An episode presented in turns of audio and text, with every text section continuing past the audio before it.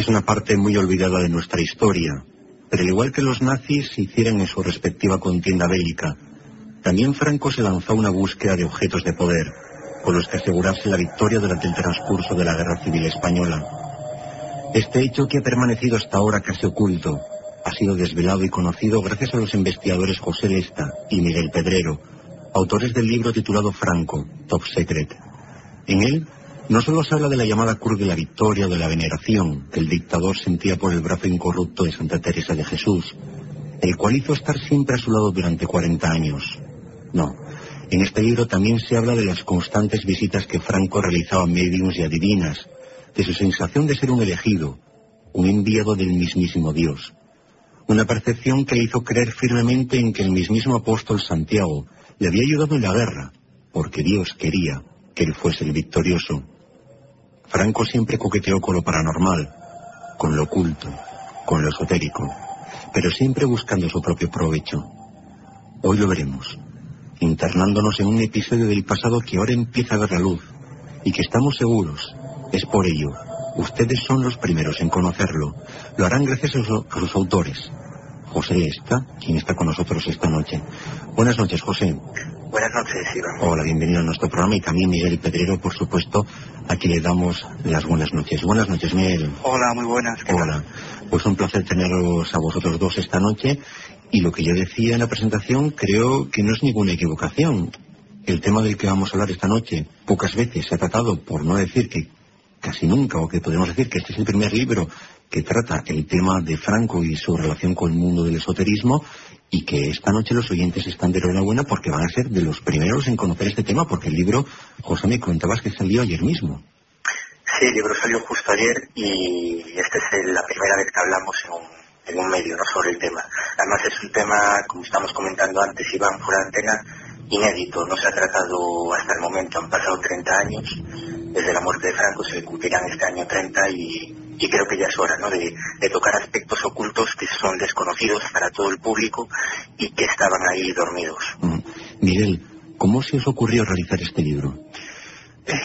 bueno, pues eh, la verdad es que como, como muchas otras investigaciones, en realidad fue por, por un artículo, es decir, se nos eh, leímos algo sobre, quizás más bien sobre la cuestión ultracatólica o sobre las creencias ultracatólicas de Franco, cómo utilizó em, eh, la religión en provecho propio, ¿no? lo que se ha dado en llamar eh, nacionalcatolicismo. Y a partir de ahí empezamos a, a averiguar algunas cuestiones, a leer documentación y nos dimos cuenta de que, es decir, vimos retazos de que había algo mucho más interesante que todo eso. Entonces, bueno, en principio era una investigación para un artículo, pero empezamos a tirar y a tirar y a tirar del hilo y al final salieron pues, bueno, muchísimas informaciones y, a partir de ese momento pues bueno dejamos eh, pasar un tiempo prudencial y a partir de ahí pues nos, eh, nos planteamos hacer una investigación eh, muchísimo más en serio pues viajando por toda España hablando con multitud de personas entrando en todo tipo de archivos recopilando información recopilando documentos y, buena parte de ese esfuerzo es, es este libro. Y desde luego habéis conseguido abarcar toda la vida del dictador desde sus inicios militares en, África hasta incluso hasta la llegada de su muerte. Desde el desembarco de Algeciras, podríamos decir, José, que ya Franco pensaba que la Virgen protegía el golpe de Estado al haber corregido cruzar el estrecho. De eso hablaremos, pero una idea quizá primordial, principal, es que Franco, ante todo, se creía un elegido.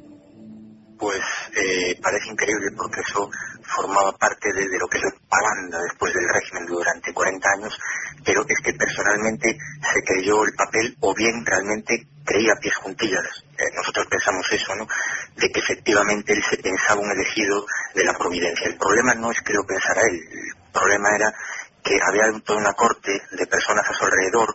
Eh, evidentemente había muchos aduladores que le hacían la pelota, ¿no? Por, lo que representaba el, el, poder que tenía. Pero es que había una camarilla, un círculo interno de, personas que estaban absolutamente convencidos, mucho más que Franco incluso, aunque parece increíble de que efectivamente él era una especie de, elegido y de enviado de la providencia. Algo increíble que, bueno, era más evidente quizás en el régimen de Hitler, ¿no? Eh, pero que en el de Franco, cuando empiezas a escarbar, como decía Miguel, y empiezas a buscar datos, te encuentras cosas curiosas, ¿no? Quizás todas las circunstancias casuales que le llevaron al poder, porque fueron circunstancias totalmente fortuitas en muchos casos, ¿no?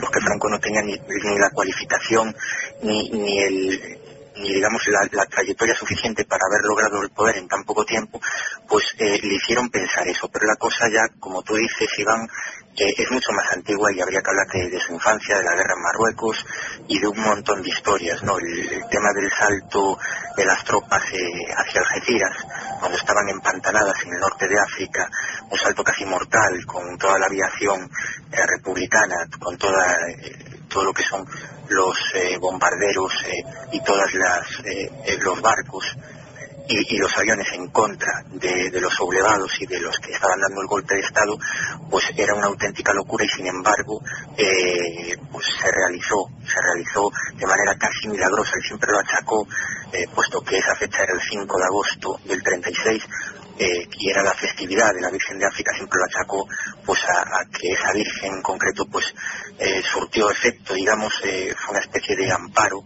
providencial para ellos. Eso fue solo la punta del iceberg, uno de los muchos argumentos que esgrimió él y toda esa camarilla siempre para para creer que efectivamente que eran los elegidos para comandar esa desgraciada cruzada.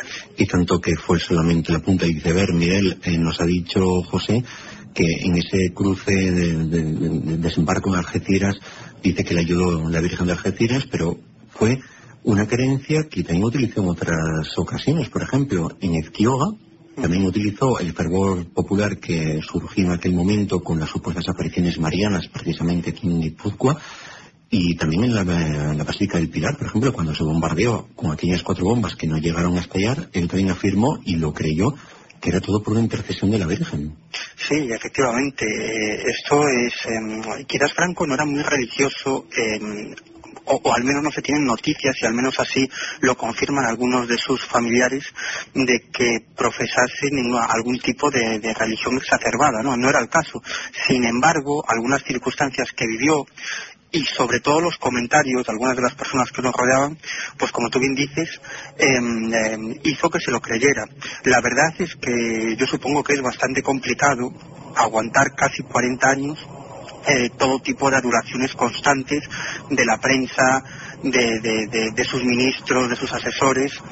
Hombre, por ejemplo, y, para que algunos de nuestros oyentes se rían algo, pues eh, en el libro eh, hemos recogido pues algunas de las cosas que decían de la figura de Franco, ¿no? La prensa, por ejemplo, cosas como elegido por la benevolencia de Dios, hombre de unción religiosa, dádiva espléndida de la providencia divina, cruzado de Occidente, enviado de Dios hecho caudillo, incluso en algunas, en algunas noticias, en algunas informaciones de prensa, se aludía a la figura de, Francisco Franco, lo, cual ya, ya es exagerar, ¿eh? como héroe, héroe hercúleo de complexión robusta.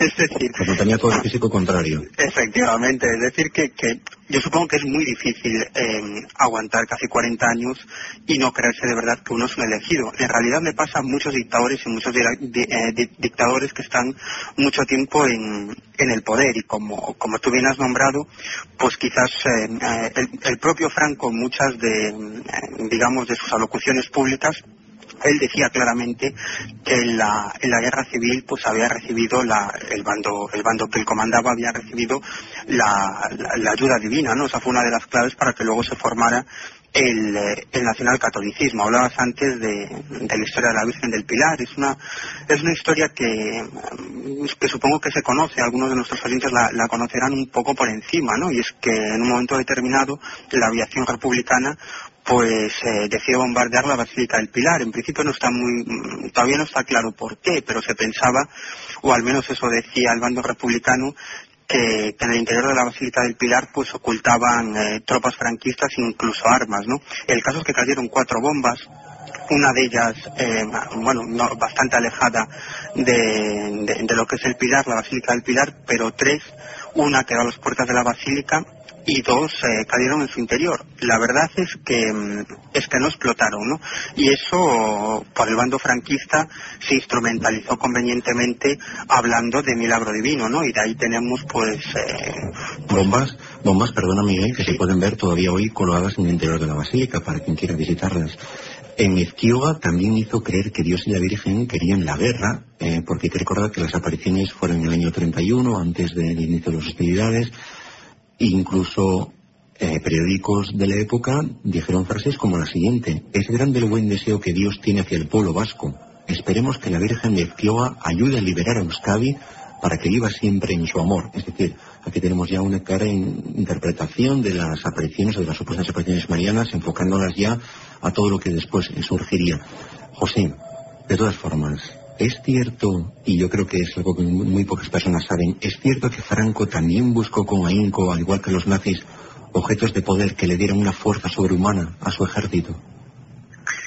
Sí, es cierto, es decir, eh, los buscó y también se los encontró, también por esas casualidades, ¿no? Esa especie también habría que hablar de, de, Baraca que siempre se le supuso desde el principio, ¿no? Desde que entró en la carrera militar.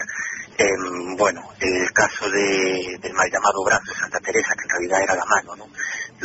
del que siempre se hacía acompañar a todas partes. Bueno, eso es un tema conocido, pero era absolutamente, en su caso, obsesivo. Es que eh, no es que se hiciera acompañar a todas partes, que en verano, cuando se iba de vacaciones, pues por ejemplo a Yete o aquí al Paso de Meirás, en Coruña, pues es que se llevaba la mano con él, ¿no? Y Carmen Polo se, encargaba de, custodiar la, mano de la santa.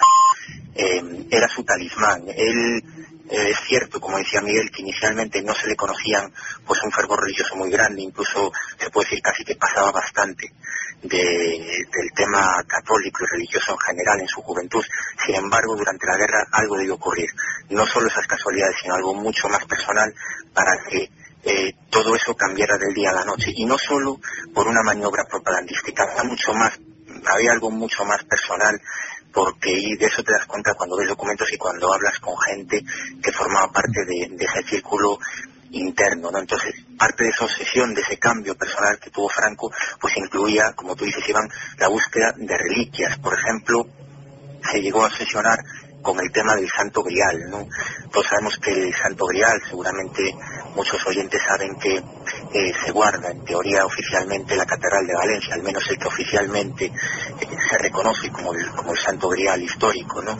Bueno, pues él en cuanto oyó eh, parte de la leyenda y en cuanto supo que estaba ahí el objeto, lo primero que hizo en los años 50 fue ordenar que lo pasearan por todo Aragón, por donde la leyenda, los poemas medievales antiguos pues decían que, que Santo Grial había estado tanto en monasterios como San Juan de la Peña y otros sitios. Pero es que hay un, incluso detrás de este objeto, por ejemplo, una historia curiosa, ¿no? Cuando Franco era un total desconocido, era un soldado más en el norte de África, su hermano, Ramón Franco, el aviador, era ya mundialmente famoso. Había hecho la hazaña Plus de cruzar pues con un hidroavión, abrir el paso aéreo de España entre Europa y Sudamérica y se había vuelto mundialmente famoso. Él era masón, el hermano Ramón Franco era masón, eh, un tema también del que hay mucho que hablar, ¿no? Y formaba parte de un par de logias, en Madrid de la Logia Concordia y también de una logia parisina curiosa, la Logia Plus Ultra, que curiosamente meses antes de empezar la guerra hizo unos movimientos curiosos. Muchos masones parisinos enviaron unas cartas, hicieron movimientos en el sentido de intentar hacerse con el Santo Grial de Valencia para resguardarlo de la guerra. Estaba el hermano de Franco, Ramón, detrás de ese movimiento pues es un enigma histórico. Hay muchos datos que apoyan esa posibilidad. Lo cierto es que lo que sabemos es que tres horas antes de que de que republicanos entraran en la Catedral de Valencia para coger los objetos que allí había, pues parece ser que dos personas, dos monjes, lo, resguardaron, cogieron el salto grial, lo guardaron en, un par de envoltorios de periódicos y se lo llevaron hasta Carlet, ¿no? donde pasó casi la totalidad de la guerra civil en ese pueblo resguardado de las bombas y de la rapiña de la guerra. ¿no? Eso en cuanto al Santo Grial, en cuanto a la mano de Santa Teresa, y, pero hay muchos otros objetos, la Cruz de la Victoria, ¿no? bueno, ahí hay un ritual yo creo que fundamental detrás de esta, de esta cruz, ¿no? Franco, en cuanto acaba la guerra, se dirige a Oviedo y, recoge, hace un acto simbólico que recoge la cruz, esta famosa de la Victoria en Oviedo, la pasea por las calles y la lleva hasta la catedral, ¿no? Es una cruz que simboliza, bueno, una, una cruz que ahora mismo se puede ver en la catedral de Oviedo que está, bueno, tiene un montón de piedras preciosas, está engarzada en, en, oro, pero que en su interior guarda dos, mm, dos palos de roble que supuestamente, históricamente, siempre se le han eh, atribuido al primer rey español, a Pelayo, ¿no? que con esos dos palos de roble, pues eh, la tradición dice que inició su reconquista contra los musulmanes. Franco quería entroncar la guerra civil y su historia personal, digamos, pasar a la historia eh, uniéndose con esa leyenda de los primeros reyes godos y además había todo un entramado esotérico y todo un entramado místico que apoyaba ese tipo de, actos simbólicos. Pero había muchos otros eh, talismanes sagrados que, buscaron, que buscaron y que encontraron. El caso, por ejemplo, de la mano de Santa Teresa es también curiosísimo, ¿no? Porque fue robada fue robada en medio de la guerra, no le ocurrió como en el Salto Boreal de Valencia, que pudo ser resguardada. En este caso, pues, la mano se encontraban en, Ronda, en el convento de las Carmelitas, y eh, los milicianos, pues, la requisaron y se la llevaron a Málaga, ¿no? Parece ser, para darse una idea de la importancia que le dieron al robo de, la mano de Santa Teresa, imagínate, Iván, que hicieron incluso un grupo de investigación y de recogida, de búsqueda de la mano, ¿no? A cuatro soldados nacionales, pues les dieron la orden simple y llanamente de entrar en Málaga y encontrar, recuperar la mano de la santa, ¿no? Bueno, pues lo lograron y a partir de ahí, pues como ya sabemos, la mano pasó cuatro décadas, cuarenta años al lado de, Franco en su mismo dormitorio, ¿no? Ni siquiera todos los ruegos de las carmelitas para que le devolvieran la reliquia a la que tenían derecho, además histórico, pues fueron suficientes. Franco se la quedó hasta el último día de su muerte. En eso coincidió con el régimen nazi en la búsqueda de elementos de poder, de elementos esotéricos que dieron una fuerza inusitada a sus combatientes, a sus soldados en la contienda bélica, pero no solamente en eso llegaron las similitudes entre el régimen nazista y el régimen fascista de Franco, sino que también hubo una especie de colaboración entre ambos que fue mucho más allá de lo puramente militar. Decís, Miguel, en el libro que, por ejemplo, llegaron especialistas esotéricos y también alquimistas procedentes y recomendados por miembros eh, del Partido Nacional Socialista, es decir, por los nazis en Alemania, llegaron a lo que era en esos instantes el gobierno de Franco con la propuesta de llegar incluso a poder crear oro. Sí, esta es una historia eh, curiosísima que seguramente eh, muy poco conocida y que tiene que ver directamente con, uno de los hermanos de Franco, Nicolás. Nicolás Franco, que probablemente fue el cerebro, bueno, probablemente no, es decir, históricamente está, está bastante, bastante comprobado que fue el cerebro gris que hizo que, su hermano Francisco Franco llegara a erigirse pues eh, jefe absoluto del Estado español, ¿no? Y eh, Nicolás era un, personaje muy especial, muy diferente a sus otros dos hermanos, porque los tres hermanos eran muy diferentes. Ramón Franco, al que aludía anteriormente José, era un, hombre pues lanzado a, la aventura, que le gustaban los riesgos, le gustaba descubrir eh, nuevas, eh, nuevas emociones, nuevos lugares. Ese era Ramón Franco, digamos el, el héroe. Francisco Franco era un tipo, un personaje más bien apagado, ensimismado, muy, digamos, muy, muy poco extrovertido hacia el exterior y, una persona que, del que difícilmente se podía saber qué es lo que le estaba pasando por la cabeza. Nicolás, Nicolás Franco, era quizás, em, podríamos decir, el más extrovertido quizás de todos ellos, muy dado a la, a la buena vida, muy dado a las, a las riquezas, muy dado a las mujeres, tuvo, tuvo aventuras muy sonadas con actrices y modelos muy conocidas, esa es una de las razones por las que, por las que acabó de, embajador en, en, Portugal, embajador de, España en Portugal, y allí bueno vivió todo tipo de aventuras amorosas, algunas muy escandalosas que por supuesto no se publicaron en España.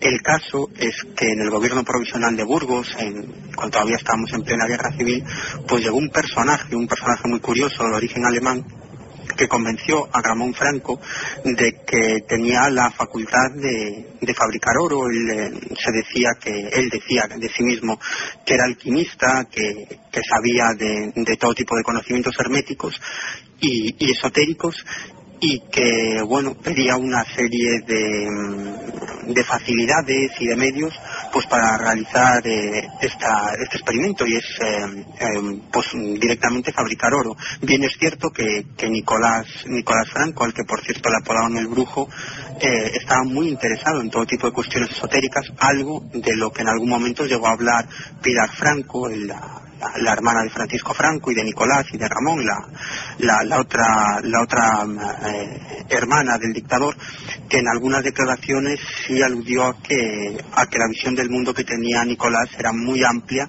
y desde luego era muy posible que estuviera relacionado con cuestiones esotéricas. De hecho, Nicolás, si Ramón Franco estuvo eh, toda su vida introducido en la masonería, fue masón, un prominente masón, y, por cierto, diputado por Esquerra Republicana de Cataluña, que eso es algo que tampoco seguramente algunos de los oyentes sabrán, pues eh, su hermano Nicolás eh, también estaba muy introducido y era miembro de los Rotarios y probablemente también tuvo muchísimas relaciones con la masonería, ¿no? Incluso eh, hay informaciones que apuntan que llegó a ser el presidente de los Rotarios españoles, ¿no? Y bueno, de eso en el libro tenemos mm, alguna documentación que, hemos obtenido en el archivo de Salamanca sobre su pertenencia a los bueno, la cuestión es que, es que Nicolás em, tomó muy en cuenta lo que le decía este, este hombre de origen alemán, este autodenominado alquimista, y puso a su disposición, pues bueno, toda una serie de elementos.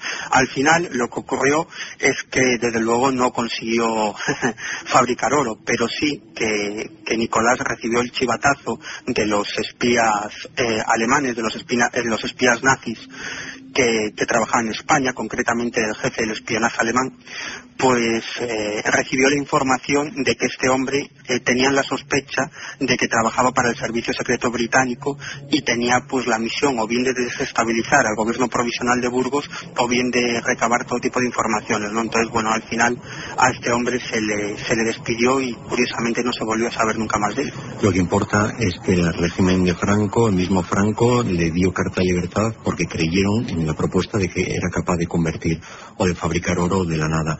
José, antes de finalizar, hay una historia que a mí se me gustaría que narrases porque es ciertamente impactante y yo quiero, creo que resume muy bien todo lo que estamos hablando esta noche. Es una historia que sucedió durante la batalla decisiva en la contienda civil española, la batalla de Brunete. Apareció, sin saber de dónde, una persona que es el que dio finalmente la victoria a los nacionales y Franco parece ser que creyó firmemente que esa persona era la reencarnación del mismísimo apóstol Santiago. Sí, esto que incluso puede llevar la risa, ¿no? Eh, es curioso, siempre se dio como un mito, al igual que, que otros mitos, por ejemplo, siempre se habló de una extraña y etérea aparición en el Pardo, ¿no? Una señora que se le solía parecer a Franco. Bueno, todos estos mitos, cuando, como te decía antes, cuando uno se acerca, ¿no?